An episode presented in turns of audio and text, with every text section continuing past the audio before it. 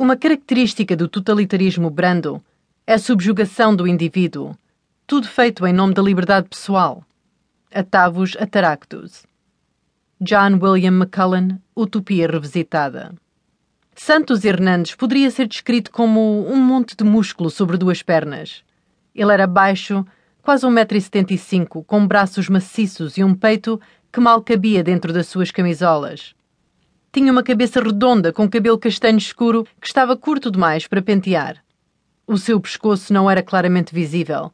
Parecia que Deus colocou a sua cabeça diretamente entre os seus ombros.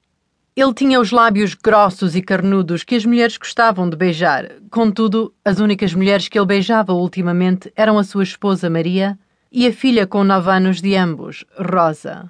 À primeira vista, eles pareciam a típica família trabalhadora hispânica de Miami. Mas Santos tinha um lado negro que nem mesmo Maria conhecia. O lado negro esteve escondido durante toda a escola secundária e durante os dois anos em Miami-Dade College. Apenas emergiu quando John Wellington o recrutou para ser um ativo a tempo parcial da CIA. Wellington achou que ele poderia ser um ativo útil devido aos seus atributos físicos e o seu emprego no Aeroporto Internacional de Miami, onde ele trabalhou como agente TSA. Ele era os olhos e ouvidos da CIA no aeroporto. Ele não era o único ativo da CIA no aeroporto, mas ocasionalmente fornecia informação útil e tinha acesso a registros que permitiam a Wellington obter informações sem ter de passar pelos canais oficiais. Isso poupava tempo e evitava a necessidade de ter de responder a perguntas que Wellington não queria responder, uma vez que alguns dos projetos que ele trabalhava não eram oficiais. Já havia passado duas semanas desde que ele assassinou Raul Rodrigues e Gabriela Costa. O público já tinha praticamente esquecido isso e seguido em frente. Mas Santos Hernandes não.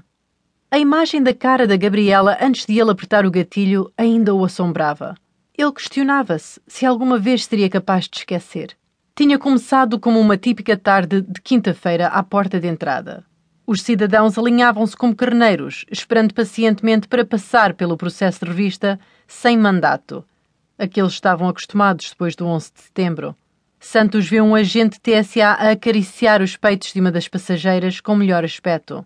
Um emprego à medida de lésbicas com um síndrome sexual desviante, porque lhes permitia apalpar legalmente centenas de passageiras todos os dias. E elas podiam escolher quais elas queriam apalpar. Antes do 11 de setembro, isso seria considerado abuso sexual. Depois disso, tinha-se tornado apenas um procedimento padrão de operação na luta contra o terrorismo. A passageira a ser apalpada lembrava-o de Gabriela.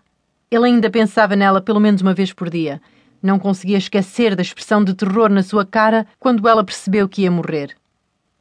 Ele sentiu-se mal por ter de a matar. Santos sentiu um raro sentimento de culpa quando ele leu o obituário de Gabriela. Ela deixou um filho, um irmão e dois pais. Ele conseguia se relacionar com isso.